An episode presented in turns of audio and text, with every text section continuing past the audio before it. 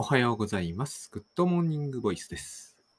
えー、9月12日の20時40分ですね。はい。えっ、と、中秋の名月が、あ、昨日だったけれども、あの、相変わらずいい月夜の空で、おはようございますが、あんまり合わない。まあ、まあまあ、えー言わなきゃいいんですけどね、こういうことは。なんとなくただ言っちゃってると言っている感じですね。で、えっ、と、今月のですね、えー末の頃、つまり20何日だっけ ?27 日かな、えーに ?25 日だ。日曜日の、えー16、15時からですね、えっ、と、岡野淳さんとゾエさんという方と3人でやってる3カードの第1回のセミナー。この3カードっていうのはですね、えーノートのマガジンなんですよ。で、こちら一応有料になっておりまして、で、この、えーセミナーをオフラインでやってみようといったことになりまして、まあまあ、あのー今回は、えーこの3人でやるから、まあ、久しぶりにタスク管理の話で、まあ、全然久しぶりじゃないですね。タスク管理の話ばっかりだなって感じがしますけれども、まあ、そのうち、えー漫画の書き方とかにすればいいのかなと思うんですけど、僕漫画書けないから、そうすると参加できなくなるんですよね。えーそんなこともいろいろ考えつつ、えーオフラインで、オフラインじゃない、オンラインで、えーセミナーしますと。もうなんかこう、オフ会みたいなノリにしたいんですけど、そうするとちょっとこうね、えっ、と、来る理由が失われる気もするんですよ。一方で、えーまさにレクチャーをするぞっていう内容になってくると、やっぱりこう内容が必ずタスク管理とか、えー限定されがちだなと思って、その辺を今ちょっといろいろ私も考えております。私だけでやるんだったら、まあ、その心理系とかのもいいんでしょうけれども、その辺もまた非常に微妙なところがいろいろありますよね。まあ、そういったわけで、とりあえず、え9月25日に私と岡野さんとゾエさんなので、まこの辺の話を聞きたいといった方がいらっしゃいましたら、えー検討いただけるとありがたいです。で、えっとですね、えーここのところずっと、まあ、ちょっと自我心理学的なですね、あの、どっちかって言えば、フロイトの説明としては至って分かりやすい方だと思うんですね。あの、だからこっちの話すればいいって感じもするんだけど、こっちの話っばっかりしてると、えっと、いかにも分かりやすそうでいて、肝心なところがよく分からないっていう事態を招くんです。私がまさにそうだったんですね。えーこの話ばっかりある意味習うわけですよ。習ったんですよ。アメリカだからね。えーそうすると何が起こったかというと、結局よく分からなかったと。えーフロイトの説明としては分かりやすかったんだけど、結局トータルではさなんかよく分からなかったという事態を招いたんですよ。で、読んでてさっぱりわからないメラニー・クラインとかののをずっとここのところ追っているうちにですね、まあ昨日非常に割と突っ込んだ、えー自分語りをしましたけれども、ようやくですね、えーフロイトが何を言わんとしてるのか、まあ自分自身の結局でもかなりネガティブな体験も含めて、やっと分かったといったところなんですよね。ある程度ね、少なくとも症例ドラといったようなものであればですね、あの、あ、そういうことねと。なんか、実に腑に落ちたというか、しっくりきたんですね。それが私は結局、アメリカでの自我心理学を習った時には、えーわからなかったんですよ。症例ドラを読んで面白い話だなと思ってたけど、正直、まるでヒロヒルメロみたいだなって、昭和のヒルメロってあんな感じのもの結構あったんですよね。で、私自身のその経験をやっぱ絡めてみないと、どうしてこれを、うん、いろんな意味でその当時フロイトという人が出てこなければ扱えなかったのかとか、えーこれが扱えるということが将来どのようにですね、まあ、まだ私にはよくわかんないところが多々ありますが、統合失調症のような、もう非常にこうですね、普通には理解しがたい話を、このドーラの症例の延長線でなぜ理解できるのかといったことがですね、僕自我心理学からではわからなかったですね。えー未だに非常に難しいなって思うのが、例えば、えー誰の言葉だったか、対象関係論の話の中で出てくる、えー奇怪な対象っていう、ビザーレオブジェクトかな。すっごい聞くんだけど、どこをどうロジカルに追っていけば、こういう話が理解できるようになるんだろうと。例えば、あの、ATM に私は見張られているとかですね。えー、あるいはそうだな、あの、エアコンの、エアコンが生きているみたいな、そういう感覚ですね。私にはですね、それが、えっ、ー、と、今はいく、いくらかはですね、つかめる感じっていうのが少しあるんですよ。あの、子供の頃、子供の頃なんですよね、やっぱりこういうのって。子供の頃、あの、車の正面を見ると、顔っぽく見えると。多分そういうデザインって意識されてるんだと思うんですけど、僕はそれが結構嫌ででしてね。えっ、ー、と、車の正面がなんか顔っぽい、特になんか奇怪な感じの顔に見えるのが嫌だなみたいなのがあったんですよね。これってなんかこう、雲にお化けを見るみたいな、雲ってあの空に浮かんでる白いやつで、お化けを見るみたいな話と似てるんだけど、えっ、ー、と、言ってみればそれ、ロールシャッハ、あインク、ちょっと難しいですね、その辺は。でもまあ、あるじゃないですか。そういう、まあ、なんていうんですかね。お化けを見ちゃうみたいな。えー、そういうところとの兼ね合いをいろんなところに見出していくそのロジックの中に、やっぱり昨日もお話しした S っていうもの、えー、そういったものをこう非常にある意味不適切な形で取り扱うっていうのかな。その、ただ、ただ衝動って言っただけじゃやっぱり抽象的すぎるんですよね。長寿画も同じで、長寿画ってやっぱり、えー、父って言われてみて初めてわかる部分があるんですよ。あの、ババレコ先生は、えー、自我自我心理学から見た場合、えー、例えば長自我って何なんだろうと。あの、対象関係論者の言ってる場合はどうなるんだろうって言ったときに、えっ、ー、と、内的対象表彰ってもう6文字熟語になっちゃうんですよね。あの、倉園さんと一緒にやっている書き上げ塾というところでですね、えっ、ー、と、漢字の連続は避けましょうと。えー、漢字連続何文字とか、そういう話を、なるべくこう漢字連続は避ける。実質3字は避けるみたいなのがあるんだけど、え、内的表彰対象表彰だと6字じゃないですか。しかも意味わからんみたいなね。えー、内的対象というのはお、赤ちゃんにとってはまず最初に、まあ、母親だと思うんですよね、やっぱりね。母親というものを心の中にインストールしてしまう。そしてそれは部分対象に絶対なりますよね。顔だけとかね。せいぜい上半身とか。この、さらに顔の表面ですよ。内的対象の表彰だから。よく、あの、サザエさんのカツオくんが、なんか悪いことをしようとすると、波平さんの顔が浮かんでくるじゃないですか。あれが長寿画だって言ってるわけですよ。まあ、おかしくはないと思うんですけれども、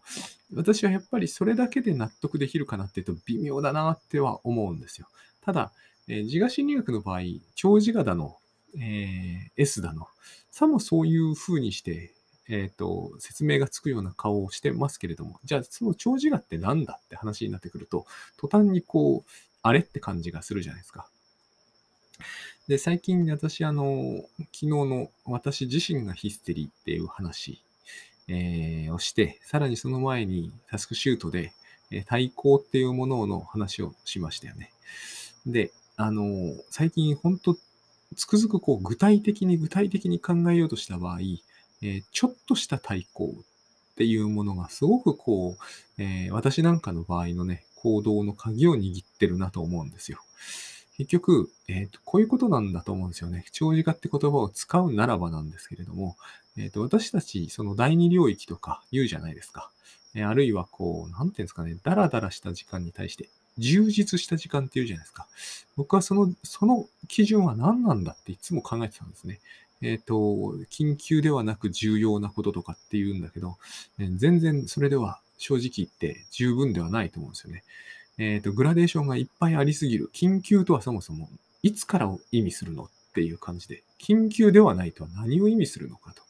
例えば、緊急ではないが締め切りがないとなってくると、えっ、と、例えばそうですね、えー、プログラミングの勉強は緊急ではないが大事だと。なぜ大事だとわかるっていう問題が僕の中では消えないんですよ、絶対に。えっ、ー、と、ずっとプログラミングの勉強してたけど別に大事じゃなかったですってことはあり得ると思うんですよね。大事とは誰が決めるんだと。長寿画だと私は、えー、ここのところずっと考えるようになったわけです。えー、この長寿画っていうのはもう対象関係論的にですね、え、内的対象表彰みたいなあの、波平さんさんの顔をいちいち思い浮かべないんですよ。波波平さんが、いや、プログラミング大事だぞとかって言ってないじゃないですか。多分、あの時代のことだから。だから、えっ、ー、と、長寿画と言ったものが、私たちの中にいてね、えっ、と、それの、こう、大事だと言ってるものに合わせていくんですよね。そういうふうに考えていくと、これ、これを対象関係論でどう考えるのかっていうのはまた別途考えていて、なんとなく僕はイメージがつかめてきて、だいぶ、だいぶこういう世界のややこしさが、こう、の尻尾みたいなものにがつかめてる感じあるなと思うんだけど、まずはとりあえずただ長寿画でいいと思うんですよ。つまり、えっ、ー、と、長寿画方面に行くということはですね、何をやってるかというと、ま、あの、S の要求ばかり聞いてないで、ちゃんと長寿画の言うことを聞けと。S の言うことばっかり聞いてないっていうのは、例えば、いや、もうお母さんとべったりしていて、もうすべてを忘れて、えー、対抗していたいんだよという、そういう快楽原則なわけですよ。でもそこを締め出せと。あの、もっと文化的に、社会的な要求にのっとってちゃんとやれと。結局のところトイレットトレーニングってそういうことですからね。いやいや、好きにやってたいんだよっていうのに対して、こっちが対抗側ね。えっ、ー、と、ちゃんとやれと。何でもかんでもそうなんですよ。このちゃんとやれっていうのを最初にメッセージ発してきたのは、まあそれは親でいいと思うんですよね。ちゃんとやれを最初にしつけるのは。ほぼ間違いなく親なんで。学校だとは僕は思わないんですよ。トイレットトレーニングっていうのがやっぱり子供には一番インパクト最初に残すだろうなと。そういう話はカウンセリングでもしょっちゅう出てきますからね。トイレットトレーニングがこじれるっていう話は。トイレットトレーニングが学校で最初にするもんではないと思うんですよね。ほとんどの子供にとって。特に僕らの時代はそうでした。私が子供の頃は、あの、やっぱりそこまでは幼稚園とか保育園でバッチリはやっちゃくんなくて、結構幼稚園でおもらしすると、この話したことありますね、ポッドキャストで。え幼稚園でおもらしすると、えっ、ー、と、厳しく言われてたんですよ。今あんなに言われないなっていうことを、私はその、子供を持って知ったんですけど、あの時は結構ひどかったですね。僕とか引っ叩かれてましたからね。で、そういうふうに考えてみると、やっぱ最初は親なんですよね。もう幼稚園ではそういうのはできて当然だよって扱いを、まあ僕の子供の頃は受けていた。今の時代の方が緩やかだから、当然その別の言い方をすると長時間が分散しがちになると思います。親に集中しにくいと。その方がベターだと僕は思いますけれども。そうやって考えていくと、えー、この第二領域であれ、何であれ、えっ、ー、と、充実した時間とか、えー、ちゃんとやるとか、ちゃんとやるってまさにこの言葉なんですよ。だからこの先、本当は何があるんだろうっていうのに対する答えはないわけですよ。えー、第二領域をずっとやっていくと、本当に、本当に人生で幸せになれるんですかという答えはないんですよ。僕が考えるに。その方が、えー、おそらく受け入れられやすくなるだろう。あの、世の中、社会。文化に。なぜならば、それは世の中や社会や文化から来ているものだから。長寿画の要求に従っていた方が自分が充実している感じがすると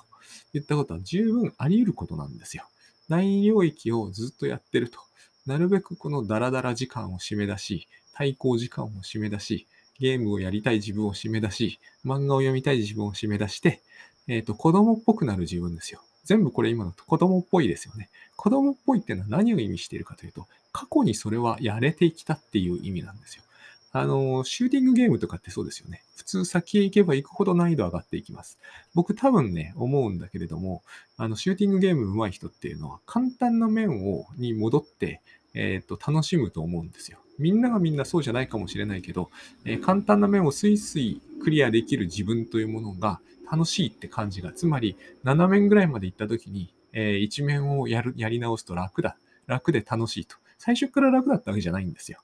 7面ぐらいまでいけるようになると楽になるわけで、それをやって自分の有能感に浸るってことは十分考えられる。これが対抗だと僕は思うんですよね。前の面に戻るってことです。最初から漫画を読むのが簡単だったわけじゃないし、最初からアニメを見るのが簡単だったわけでは決してないと思うんですね。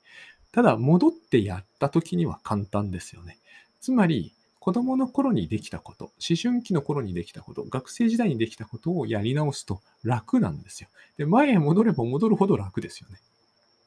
これが対抗だと僕は大体思うんですね。大体ですよ。で食事や睡眠もそれでいい説明できるかというと、またそれはちょっと違うところもあると思うんだけど、とりあえず大体はこれで説明つくと思う。特に、えー、タスク管理中の脱線だの、えー、仕事中の逸脱だの、休憩だのというのは全部こういう意味だと私は思うんですね。で、対抗する方向に向かうのが、まあ、SM、自分、自我が S 寄りになっていくんだし、えっ、ー、と、その現実原則に向かっていくっていう、現実適用に向かっていくというのが、多分長寿が、長寿がの力を借りて、そっち側に向かっていくと、ちゃんとやりなさいねっていう方向、多少やっぱり用いないと、多分字が単独で S と字がだけだったら、そんな方向に向かわないと思うんですよね。なかなか。どうしたってやっぱり一歩踏み出すためには長寿画的なものがね、必要になってくるでしょう。で、長寿画がじゃあ理想をえっ、ー、と、人生の理想像というものを示してくれるかというと、くれっこないわけですよ。だって親ってそうじゃないですか。あなたこれやっとけばいいんだよ。勉強しなさいって言ってるのは、あの、思春期の頃に逆襲されるじゃないですか。お母さんの言う通りにしてれば幸せになれるのみたいな。要するに、思春期の反抗ってそういうことですよね。で、それは、そうじゃないですよね。そうじゃないからこそ、あの、よくこれも、えー、カウンセリングではテーマになりますが、親の言う通りにはするんだけれども、それ以外のことはできないという、そういう育てられ方をした時の悩みというものがあるわけですよ。長寿画の言う通りにきちんとしてきたと。まあ、長寿画の言う通りにきちんとするってことは、脅迫症っぽく、脅迫神経症っぽくなっていくっていうのが、まあ、バーバレーコさんもあの本の中で書いてたりしますけれども、どの本にも時々そういうのは、えー、遭遇しますね。とにかくこう、長寿画の言う通りにしていると。で、長寿画の言う通りにしていくと何が起きるかというと、えー、私は何がやりたいのかわからないんですっていう答えが出てくるんですよ。つまり自我はもう、えっ、ー、と、ある意味自分の機能を半ば放棄しているわけですよね。本来の自分っていうのは、えっ、ー、と、長寿画だって自分だし、S だって自分だし、つまり全部自分なわけですよ。この3つセットで自分ですよね。本当はもっと他にもあると思うんだけど、とりあえずこの3つ全部で自分ですよね。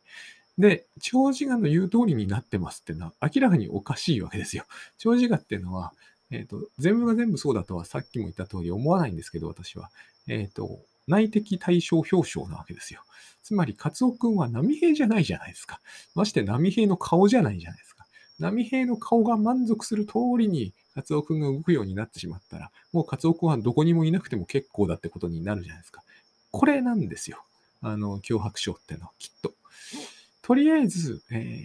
ー、トイレをきちんとしていればいいとか、えっ、ー、と、部屋がきちんと片付いていればいいとか、えー、家計簿がきちんとついていればいいとか、これがたいあの象徴的だってされてますね、脅迫症では。えっ、ー、と、そういうことではないですよね。えー、引き出しの中がきちんとしてますとか、そういうことではないですよね、人生ってのは。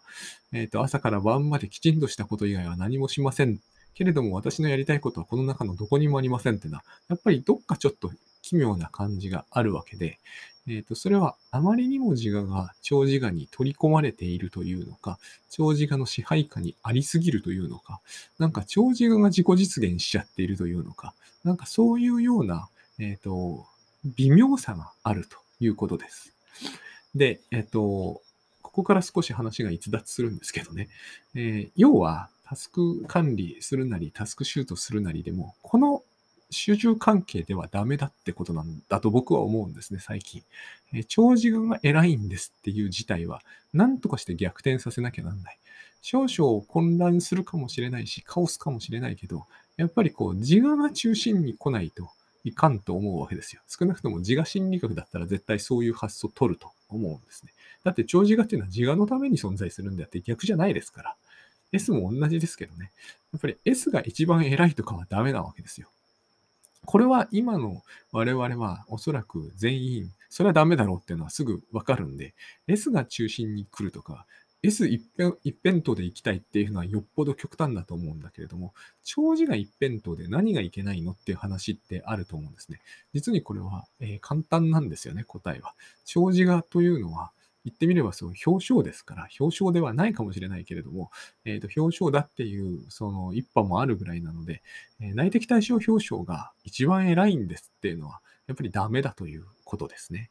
で、えー、とこの内的表彰対象っていう言い方はともかくとして、えっ、ー、と、長寿がですね、えー、我々の時代で日本の文化なのかもしれないけど、ある意味一番猛威を振るってるのがあの例の傷つけるってやつなんだと思うんですよ、一つは。もう一つはね。えー、脅迫症ってさっき言いましたが、この傷つけられる、傷つけたくない、え、脅迫症っていうのは、え、すごい力を今持ってるんだよなと私は思っておりまして、えー、それをまずテーマに、あの、この話をまとめるとき、書いたのが、あの、顔色を伺う本だったんですね、私にとっては。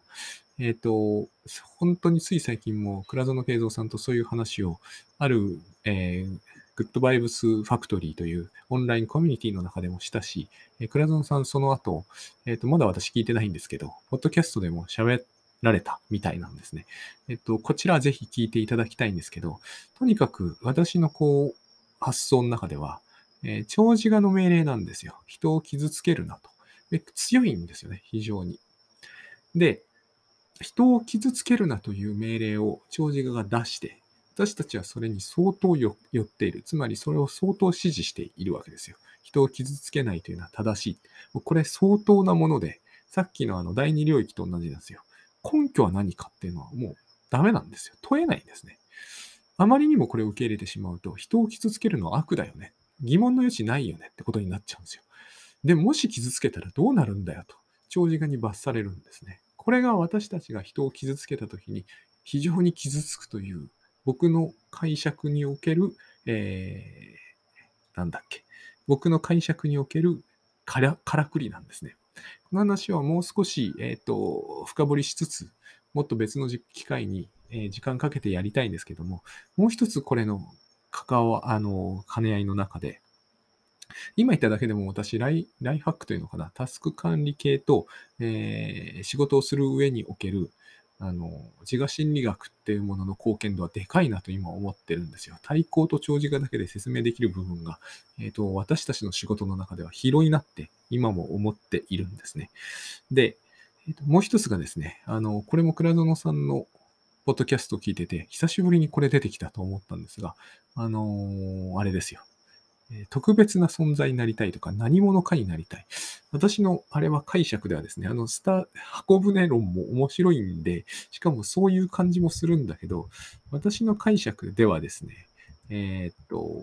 なぜ私たちが特別な存在だの、えー、何者かの、まあ特別な存在っていう方がいいと思うんですけど、になりたいのかというと、これも長寿画とすごい深い関係があると思うんですね。えっ、ー、と、概して長寿画が強いなっていう感じを抱く人ほど、この特別な存在になりたがるんですよ。一つは非常にわかりやすいと思うんですね。長寿がそう言ってるからだと思うんです。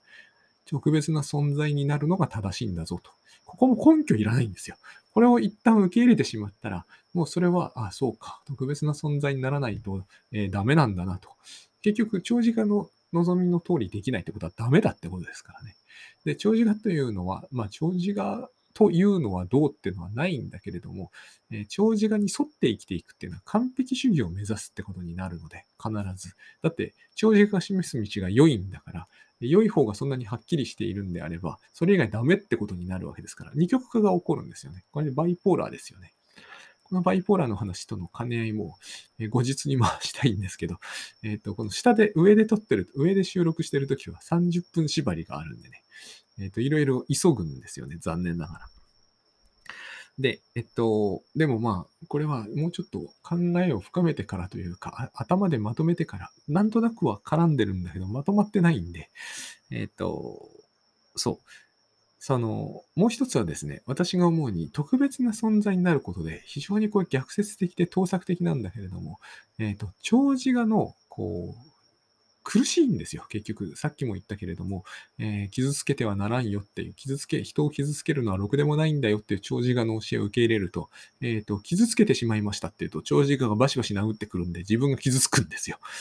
非常にそういうことって起こるんですね。こういうものから逃れたいじゃないですか。えー、いろんな漫画とかの中では長寿画って目玉として書かれてたりして、あれは結構厳しいだろうなと思うんですけど、この目玉を電源をオフにするっていうのがあったりするんですよね。そういうゲームもありますよね。カービィにもそういうゲームのシーン出てきましたね。あの、とにかくもう長寿画が眠っててくれないと、えー、辛くてしょうがないわけです。見張られてるから。で、こういう風になっちゃった場合、こういうふうに非常に長寿がですね、えっ、ー、と、ややサディスティックで、えっ、ー、と、罪悪、えー、抜歯型の長寿が育ってしまうと、まあ、それは、えっ、ー、と、周囲の人間関係によると思うんですけど、育ってしまうとですね、この長寿からどうして逃れたいと。逃れるために、えっ、と、特権を得たいって我々は考えると思うんですよ。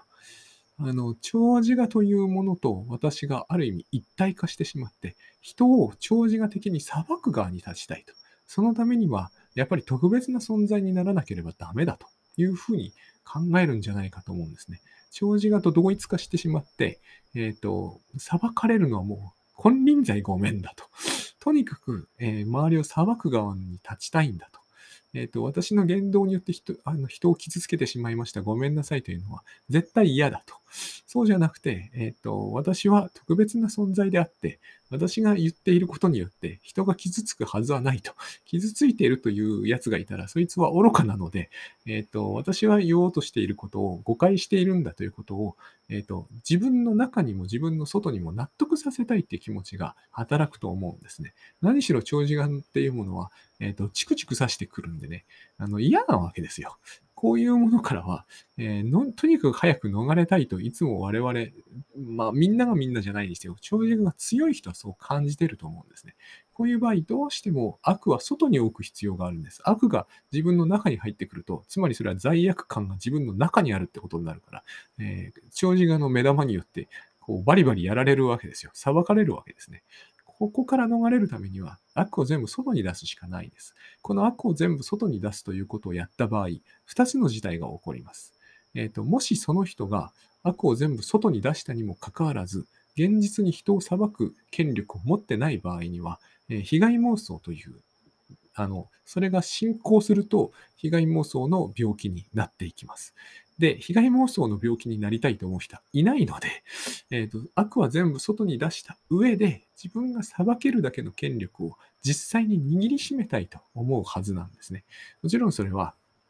社会的に高く評価されるということによってです。特に今のように、えー、政治が民主的な時代になってしまえば、もうここをけ喧嘩が強いからっていう理由で手に入れるのはかなり難しいことですよね。だから、えーと、スポーツでも、えー、何でもいいんですけれども、とにかくこう人に高く評価されるだけの実績を残し、あの人の言うことなら間違いないですよねと、周りの人が言ってくれる状態を作ってからでないと、悪を外に全部追い出すってわけにはいかなくなるんですよね。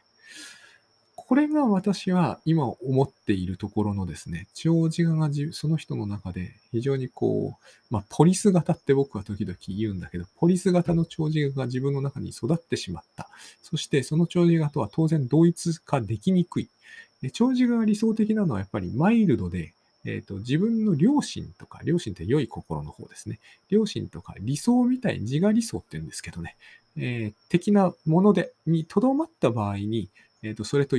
ある程度一体化できるっていうのがいいんだけど、ポリスになった長寿がって、まず絶対、よほどの変わった、よほど極端でない限り、えー、一体化できないんですよ。一体化するとなると、その人は脅迫神経症に多分なってっちゃうと思うんですね。ポリス型の場合は。だって人間っていうのは間違いをゼロにするってことできませんから。ポリス型の長寿が自分の心の中にいる場合、間違いゼロにしなければなりません。えー、その長寿がと一体化するためにはね。間違いをゼロにするために、多くの、あの、普通のごく常識的な人は脅迫症っぽくなっていくんですよ。間違いはないだろうか、間違いはないだろうかと。確認しなきゃなんないから。だから、こう、戸締まりを何度も確認しなければならないんですよ。気が済まない人ができる。これが辛くなると、あまりにも辛くなるとね、えっ、ー、と、間違いは私の中にはないんだと。全部間違いというのは外にあるんだということにするわけですよ。こうすると被害妄想が起きるんですね。何か事態が悪いことが起きた場合、必ず、つまり誰かが何かを私に対して、え、クレームを入れました。全部クレームをした側が100%悪いんだから、これはもう、え、クレームした側は頭がおかしいに違いないとか、こういう観点に、え、立つとですね、えーと、嫌なことがあるたびに全部外に、え、悪事があるんで、え、どうしても被害妄想的に解釈するよりほかなくなってくるんですね。これもその人が間違いを犯すのがゼロにならない限りは被害妄想的にならざるを得ないという構造が多分あるんだと思います。で、残る一つの方法は、えっ、ー、と、自分が間違いを犯すということを、えっ、ー、と、ありえないと社会が認めてくれるレベルに自分が達するという、それほどの評価をいただくということですね。それがつまり何者かになった人、特別な人って、その、特別になりたい人が見ている特別な人って、そういうことなんじゃないかなっていうふうに今思っています。